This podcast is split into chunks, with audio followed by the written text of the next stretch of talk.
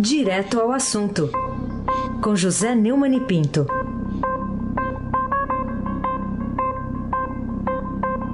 Tchau, Neumann. Não, não tô dando tchau, tô falando. Tchau é italiano, quer dizer alô mesmo, É. né? Oi, tudo Oi. bem, né? É. Coisas do gênero, né? Isso. É, bom dia, aí sem abaque, o craque. Você não sabe do que você escapou ontem, viu? Por quê? Ah, 3 horas e 15 de debate, pelo amor Mas de quem, a- quem disse pra você que eu escapei? Ah, não, então você foi direto de- do- da cama pro, pro jornal. Mais ou menos, mais ou menos. Bom dia, Carolina Ercolim, tintim por tintim. Bom dia. Bom dia, Almirante Nelson.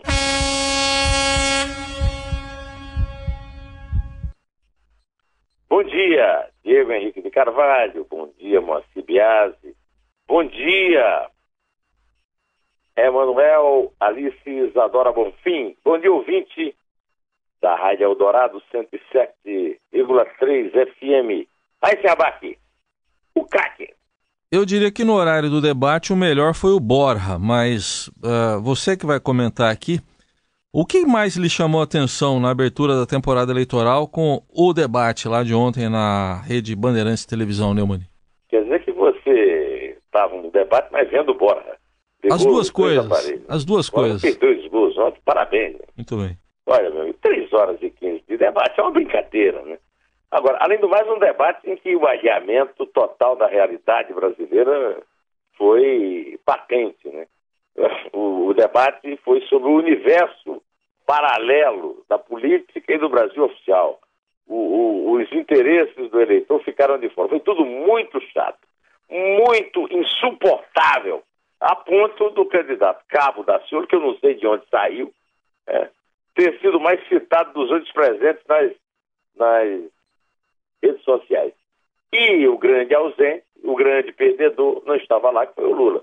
O Lula, com a sua mitomania, resolveu é, escolher um estepe, o Haddad, que não pode participar do debate, fez um debate paralelo, uma coisa ridícula, e, e mesmo tendo muitos herdeiros presentes lá na bandeira, por exemplo, o Boulos, que é o, o amiguinho dele, o Ciro Gomes, que foi ministro dele, a Marina, que foi ministra dele, o Meirelles, que foi presidente do Banco Central, o Alckmin, de certa forma, como uma oposição fajuta, que também está sendo acusado de, de ter recebido propina da Petrobras, não deixa de ser, digamos, o quinto, é, a quinta conexão com a era Lula. né? O Cabo Daciolo, o Álvaro Dias e o Bolsonaro são os únicos ausentes da era Lula. Né? O Lula disputa eleições desde 82, né, quando ele disputou o governo de São Paulo. Depois, em 86, ele, ele foi eleito constituinte. Em 89, foi candidato a presidente. E depois é, perdeu duas vezes Fernando Henrique, ganhou duas vezes elegeu a Dilma duas vezes. Né? E a egolatria que levou à ausência do Haddad, é, ausência é, que foi é, também em relação ao nome de Lula, as denúncias de corrupção da Lava Jato concentradas pelo Álvaro Dias. É, essa ausência é, provocou reações, por exemplo, o Cláudio Dantas, do antagonista, o Roger Moreira, do, do, do Traje a Rigor, e a minha mulher, a Isabel de Castro Pinto, que é doutorando em História na USP, me lembrou durante o debate isso, né? Primeira vez que o Lula está ausente de uma eleição e que não tem outro jeito, né? Aí, por acaso, quer dizer, não por acaso, por sensibilidade do meu amigo Paulo Melo, um, um, um colega meu dos tempos de cineclubismo, nos anos 60, em- na Paraíba, estava, eu estava lendo uma mensagem dele quando a Isabel fez esse comentário. Né? Eu vou ler essa mensagem para você ter uma ideia do que é que eu pensei do debate como a coisa mais importante. Um debate que não teve um vencedor e o grande perdedor foi o Lula. O Paulo Melo escreveu o seguinte: Estamos com a derradeira oportunidade para ainda se almejar alguma coisa para este desgraçado país. Temos necessariamente que esquecer Lula, torná-lo justa e merecidamente uma página virada. Já deu o que tinha de dar, bem ou mal. E deixemos, afinal, que sua passagem seja julgada pela história, como ele quer, né? aliás, a qual espero uma sentença de exemplar castigo, o que, de alguma maneira, a justiça já anda fazendo, a meu ver, ao ver do, Carlos- do Paulo Melo também, ao meu ver, de forma cristalina e irrefutável. O que não se pode é continuar a se perder tempo, dinheiro e energia alimentando-se insuportavelmente um vergonhoso culto à personalidade, deixando-se de lado tanto que se tem a pensar e fazer a nosso favor. Há quanto tempo esse presidiário continuará nas nossas manchetes? Parece estarmos num falso dilema, ou Lula ou Brasil. Basta e comecemos a ser sérios finalmente. Chega de Lula, Paulo Melo, e eu também assino embaixo. Carolina Ercolim, tim-tim por tim-tim. Eu quero que eu quero convidar você e os ouvintes para ouvir uma frase da ministra presidente do Supremo Tribunal Federal, Carmen Lúcia, sobre as votações é, ontem em relação ao aumento de anteontem, né? Ao aumento de salário dos ministros. Vamos ouvir. Eu não queria estar do lado dos vencedores. O que venceram e como venceram não era o que eu queria mesmo e não acho, continuo não convencida de que era o melhor para o Brasil. O que você acha que significa exatamente essa posição da ministra? Olha, a posição da ministra, eu não tenho nada com isso, eh, eu estou do lado de vocês, se dirigindo ao povo. Acontece que com essa posição, a ministra se põe contra uma das suas mais ferrenhas posturas, que é a defesa da colegialidade. Foi 7 a 4, ela, é, a Rosa Weber é, e mais dois, né, o, o, votaram contra o aumento e outros sete votaram a favor, inclusive os quatro votos é, comuns lá nesse sentido, o Lewandowski, o Toffoli, o Gilmar Mendes e o Marco Aurélio Mello.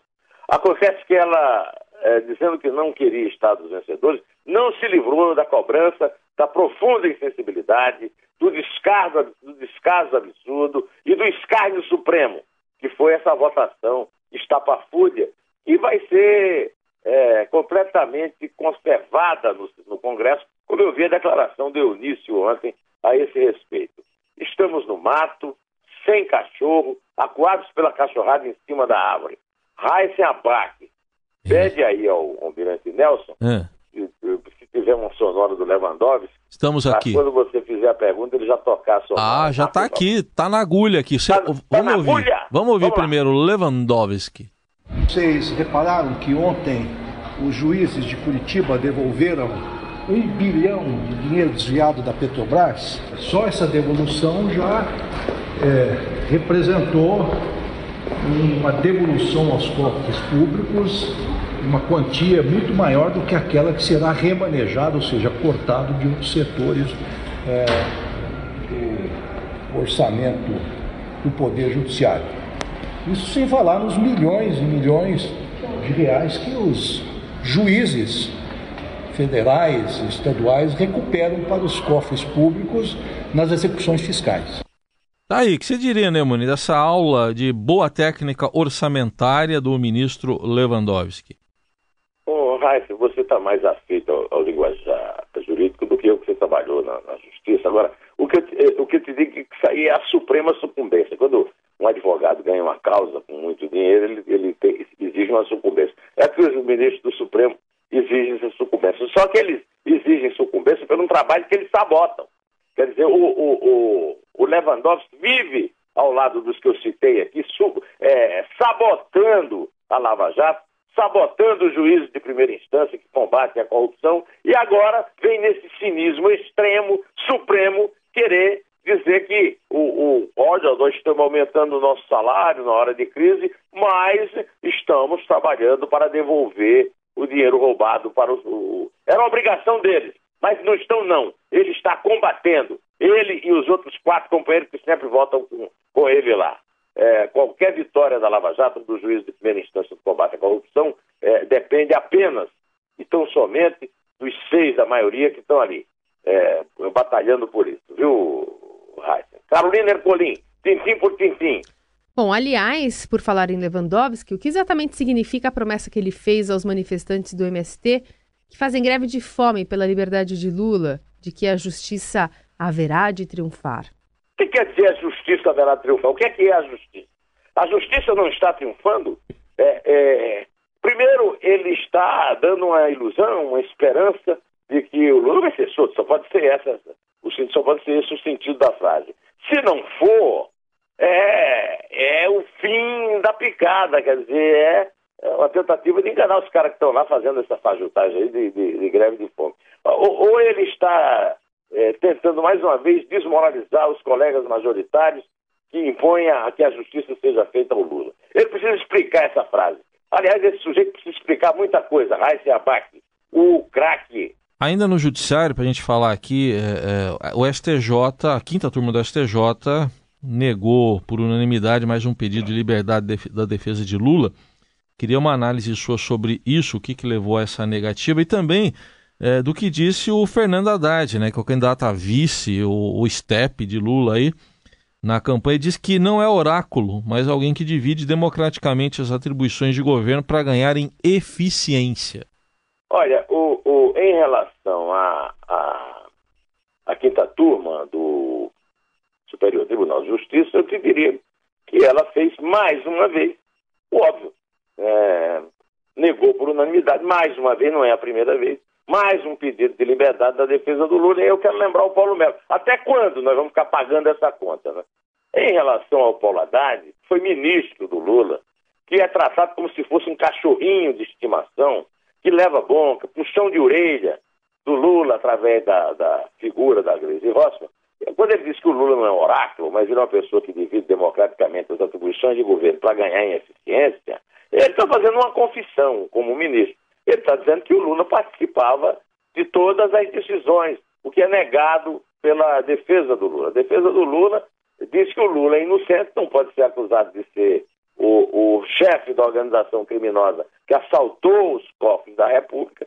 E a prova de que o assalto houve é exatamente o que o Lewandowski falou, que a devolução do dinheiro, a devolução do dinheiro roubado à Petrobras é a prova de que houve furto.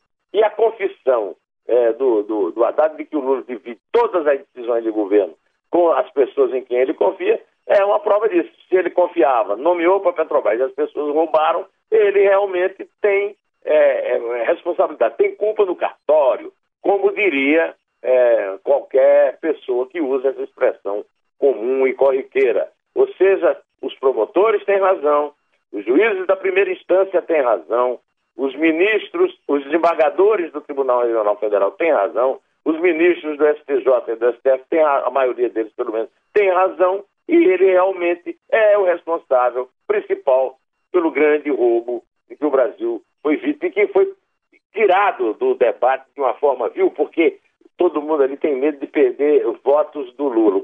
Continua essa mitologia. Tchau, Lula. Carolina Ercolim, Tintim por Tintim.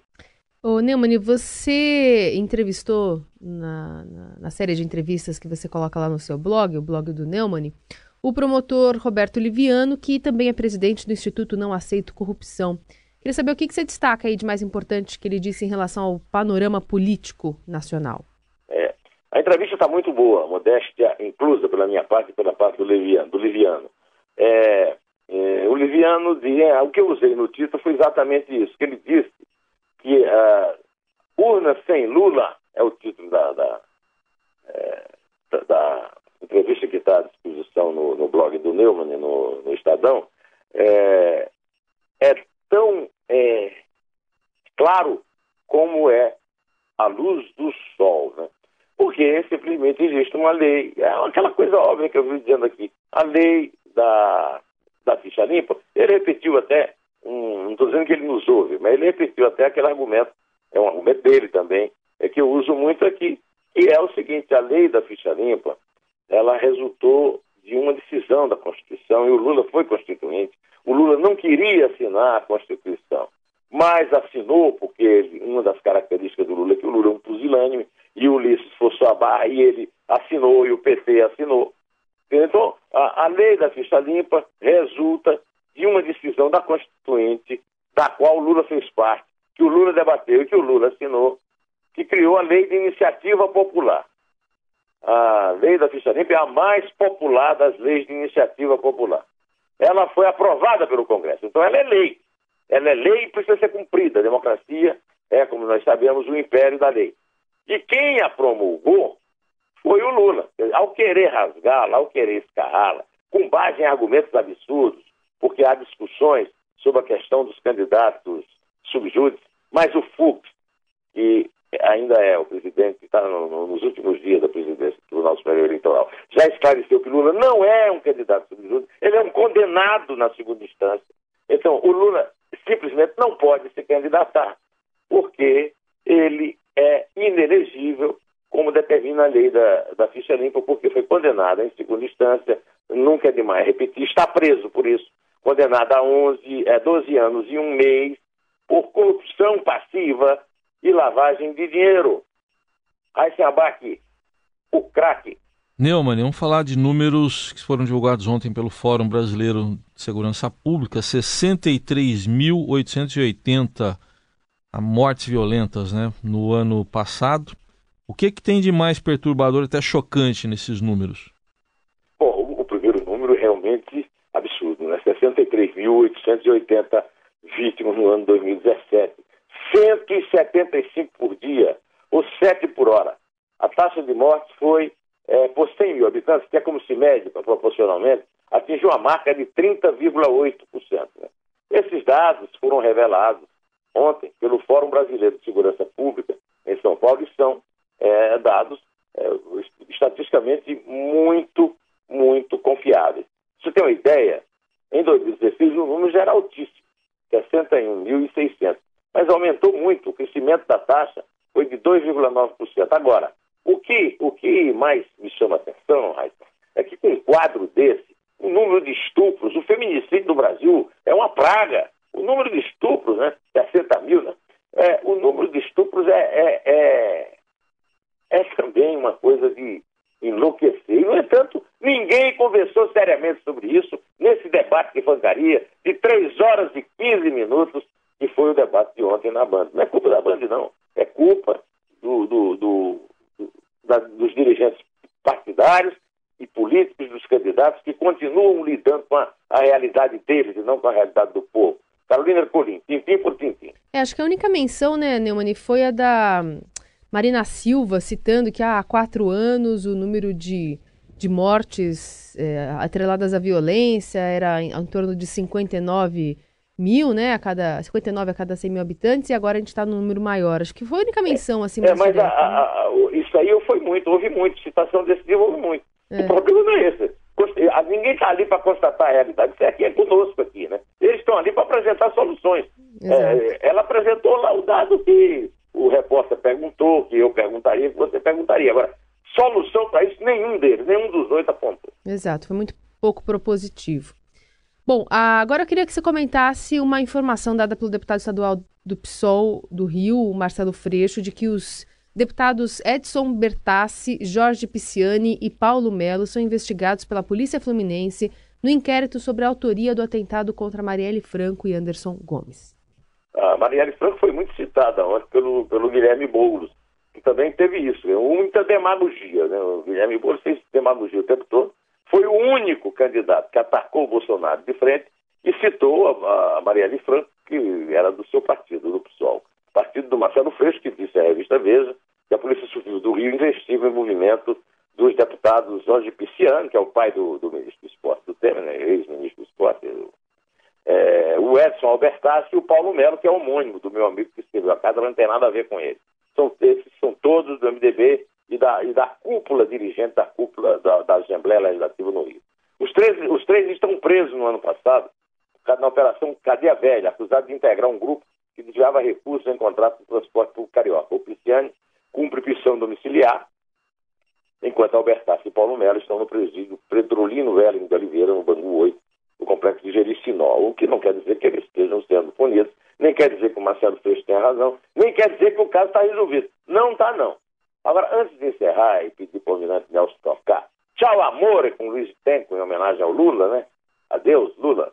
É, eu quero convidar você, Carolina, você, Raíssa, você, ouvinte da Rádio Eldorado, que hoje eu vou ter um compromisso que eu gostaria de contar com a presença de vocês. Hum. Eu vou relançar o meu livro, O Silêncio Delator, que ganhou o prêmio é, senador Zé de Moraes da Academia Brasileira de Letras, de melhor livro de 2004, na no, na Bienal do Livro, no estande da Universo dos Livros, que é a editora que agora está editando esse livro, que foi lançado por uma editora que eu tive, que se chamava A Girafa.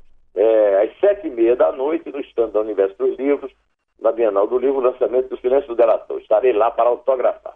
Tá chique, Agora- né? Hein? Você tá chique, né?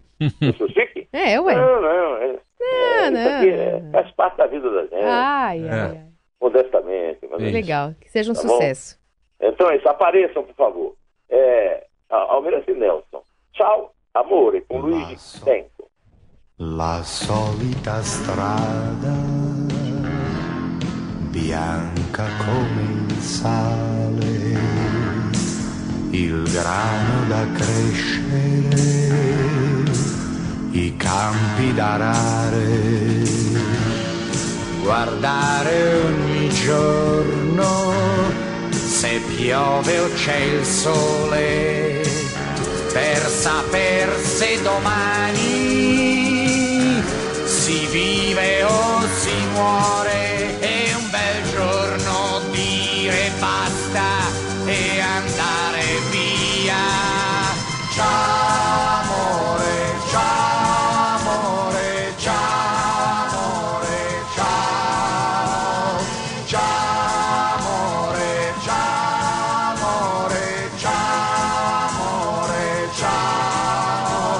contar de três, Carolina. Ou vamos só comemorar os dois gols de bola. O que é que tu acha? Hoje de três vai pra ficar parcial. É, você não tem nada imparcial. Hã? Não, e aí o, o, ele, o, o, o comemora os dois gols de bola porque ele vai dizer o dois. né? Exato, já Ah, fica vambora. como simbólico, né? É. Tá. Então, três. Dois. Um.